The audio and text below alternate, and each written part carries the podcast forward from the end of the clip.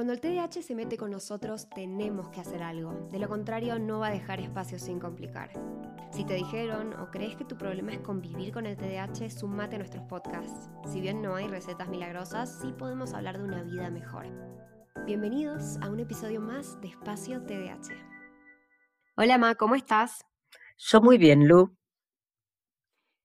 Me alegro. Escúchame, me quedé pensando que bueno, nosotros en el capítulo anterior les dimos a todos la posibilidad de que nos escriban para hacer otra parte de amistad, pero que hay un poquito más de lo que sí podemos hablar, em, que es qué podemos hacer, ¿no? Porque digo, no quiero dejarlos a todos en un poco en, un lugar medio feo, viste, medio triste. Entonces podemos pensar, ¿no? ¿Qué es lo que podemos hacer eh, en estos casos, para adultos como para los niños, ¿no? ¿Sabes qué? Qué raro que yo cite a el pape, ¿no? Todos conocen al pape. Mi casa fue una casa abierta, ¿no? Mi casa de niña y la casa tuya, ¿no? Fue una casa abierta.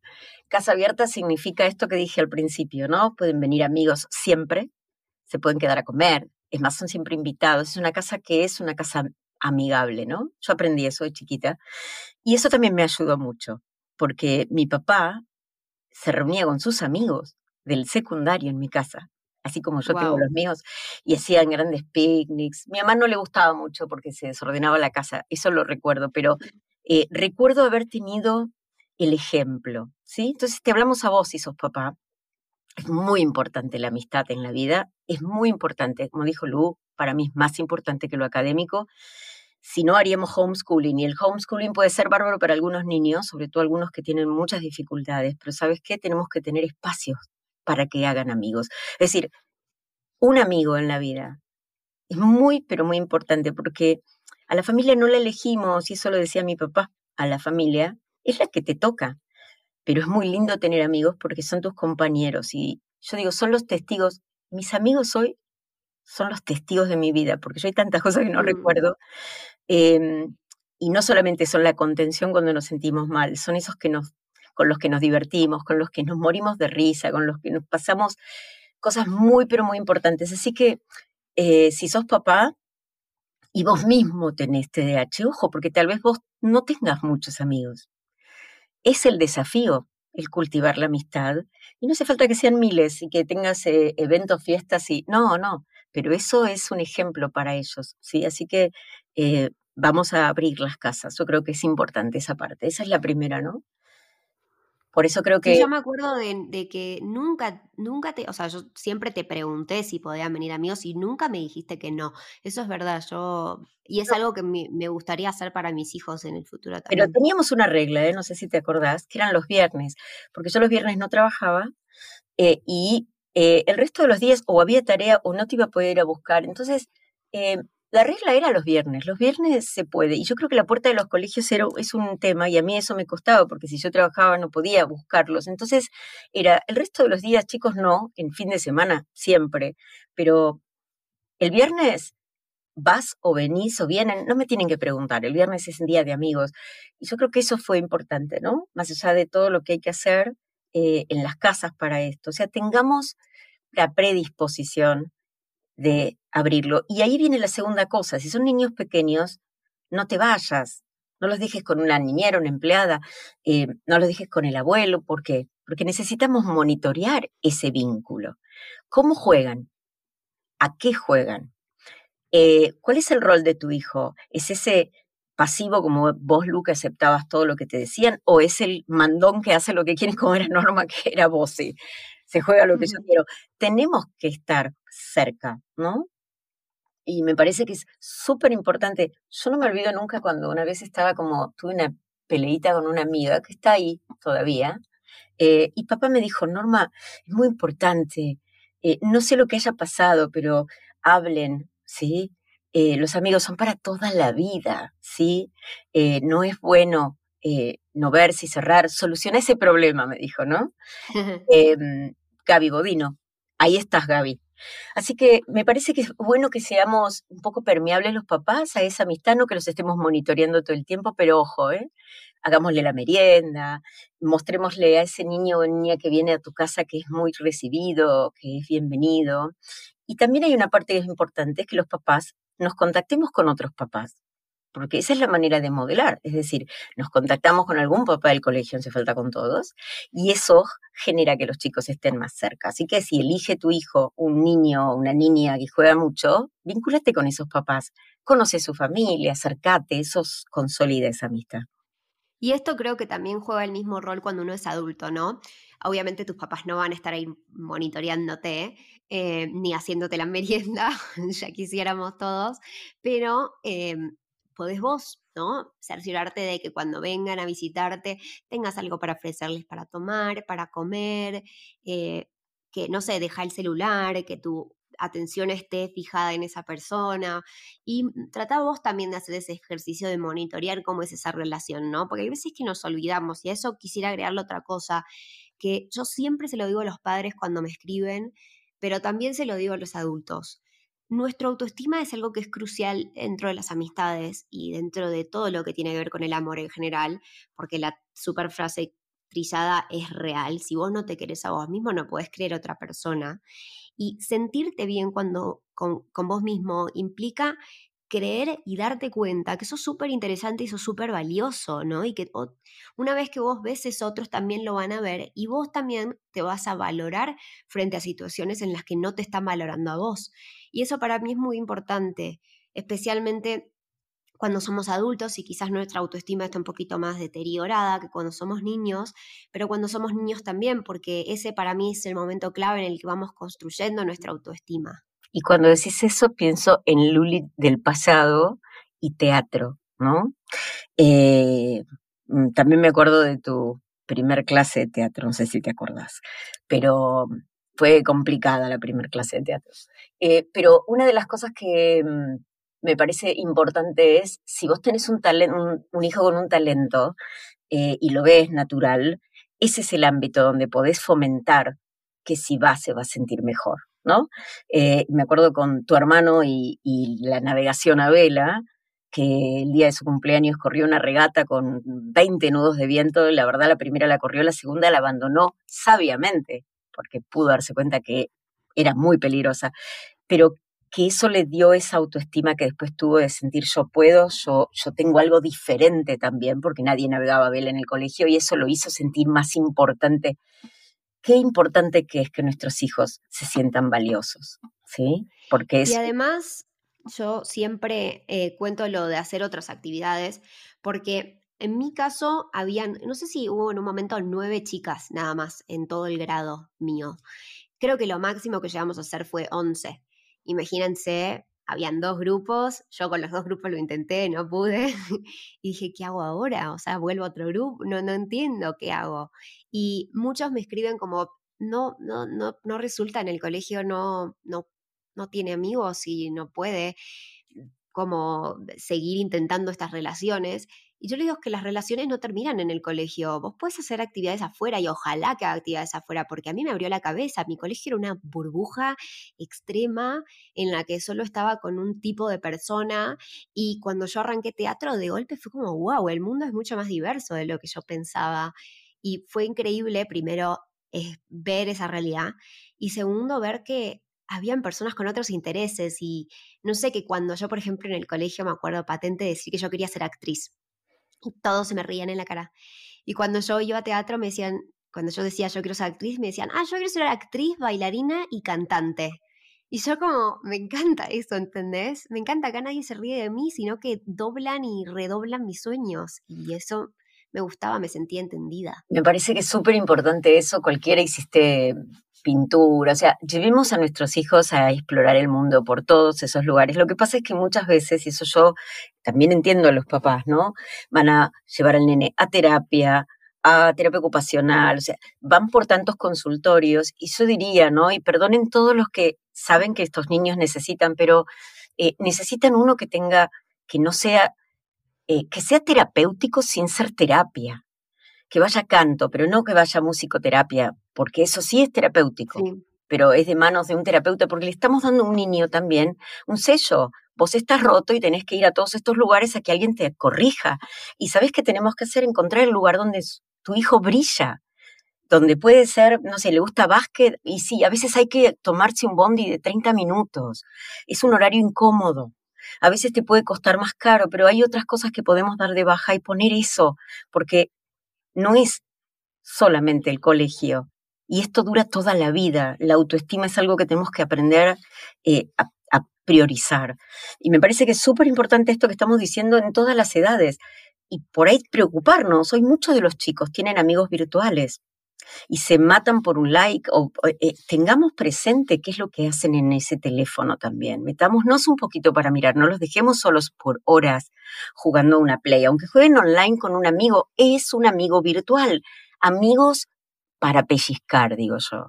Amigos que nos pellizquen, amigos que sean esos con los que nos tiramos, no sé, para atajar un gol. Sí, en la vida que llevamos hoy a veces es medio incómodo porque los papás estamos trabajando todo el día y entonces no tenemos ese tiempo, pero hay que hacerlo para ir a la plaza, para ir a caminar, para sacar la bici, porque si tu hijo anda en bici va a tener más chances de después juntarse con otros. Si anda en patineta o lo que sea, tenemos que darle herramientas.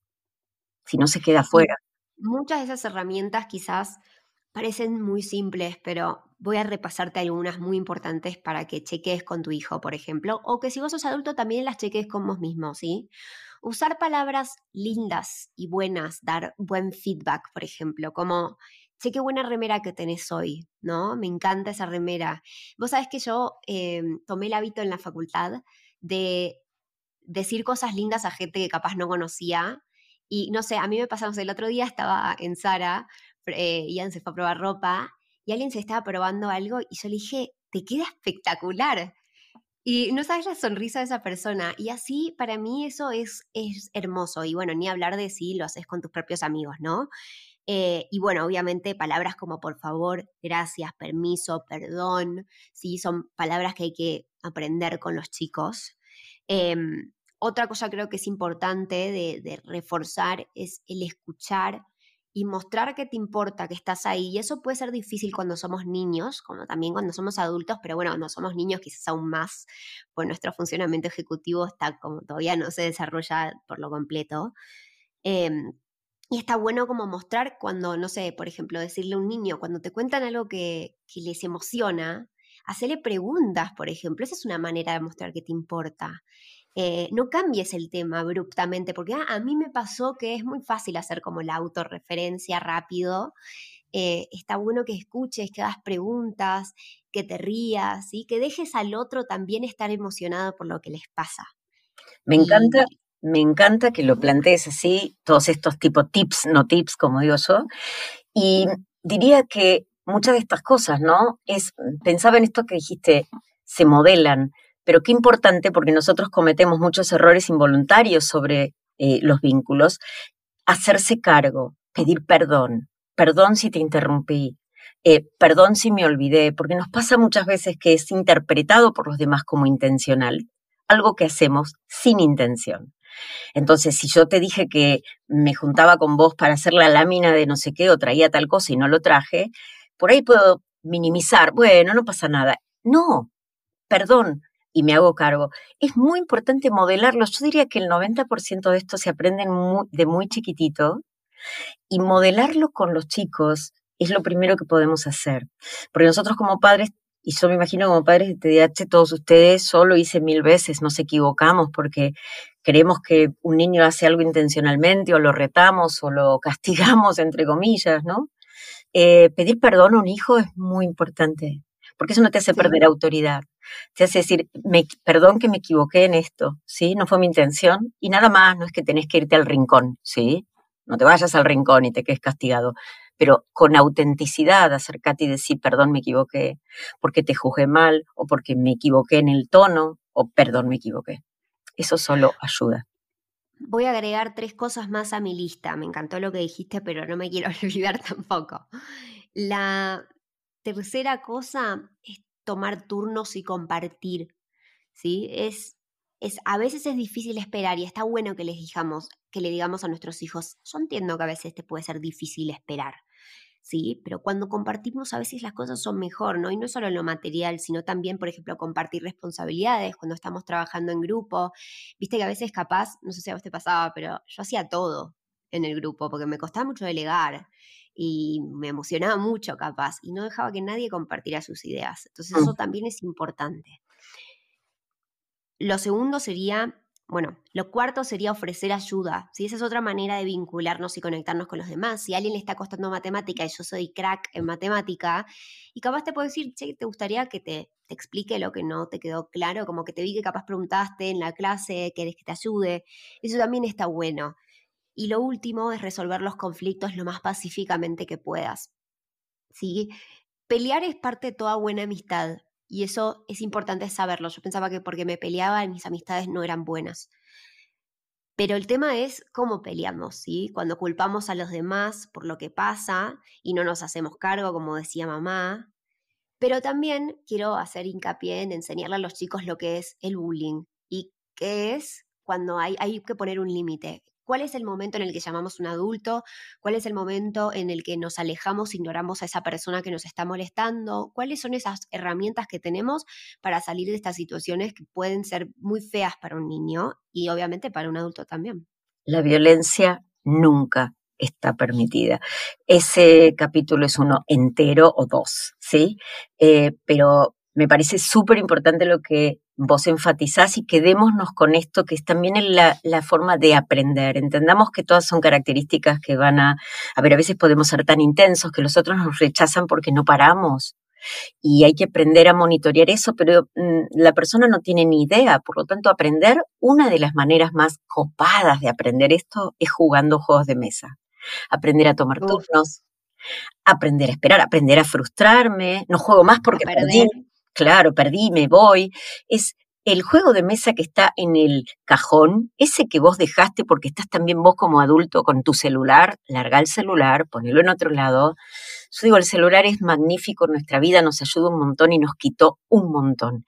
Así que si podés, volvé a los juegos de mesa. No hay nada más lindo que tener un rato después de cenar para poder jugar con tus hijos a algo. Y ese espacio es de aprendizaje también. Así que me parece que yo con eso me sentiría más que contenta para dejarte. Sí, 100%. Estate ahí para tus hijos, em, en el caso de que seas padre. Es muy importante que les des em, valor a su voz. Muchos me escriben a mí y yo le digo, no sé, pregúntale a tu hijo. O sea, ¿tu hijo sabe hablar? Sí. ¿Crees que puede expresar lo que vos estás preguntando? Sí. Entonces, ¿por qué me lo estás preguntando a mí? ¿No? Hay veces que creo que le podemos otorgar mucho valor a lo que dicen. Y me parece súper importante esto que aclarás y de nuevo nos vamos pasando del horario, pero ¿sabes qué? Eh, a veces los adultos tomamos como, sucede algo y creo, creemos que sabemos qué pasó. Atribuimos una intencionalidad, un sentido.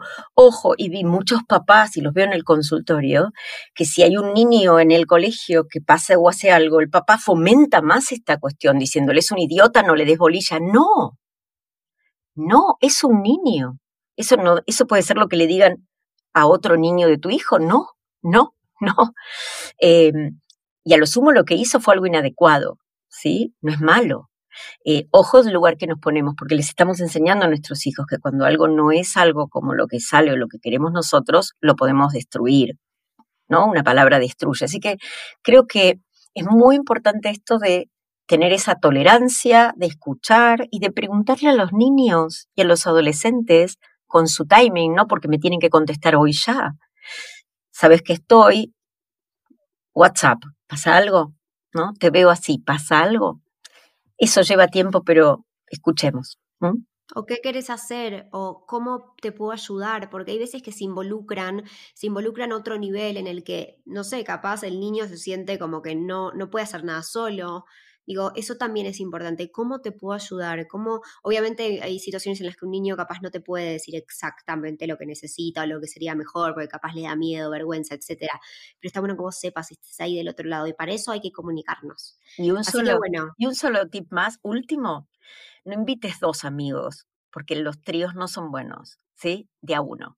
O invita a tres y que sean cuatro porque cuando son tres hay dos y uno se queda afuera y el que se va a quedar afuera probablemente sea tu hijo. Así que eso es una tontera, ¿no? Pero es muy importante. Invita siempre de a uno y fíjate que es más fácil monitorear ese vínculo. Bueno, hasta acá llegamos con el episodio de hoy. Repito lo que dije el capítulo anterior. Si tenés ganas de que hablemos de algo en particular sobre amistades, tenés alguna pregunta puntual, mándanosla que te respondemos en otro episodio. Si te gusta este podcast, acordate que podés suscribirte, podés ponerle me gusta, muchas estrellitas, eh, comentarnos qué te pareció. Y por nuestro lado, encantadas de que te hayas quedado a este episodio un poquito más largo. Y nos vemos en el próximo. Chao, Ma. Chao, Lu.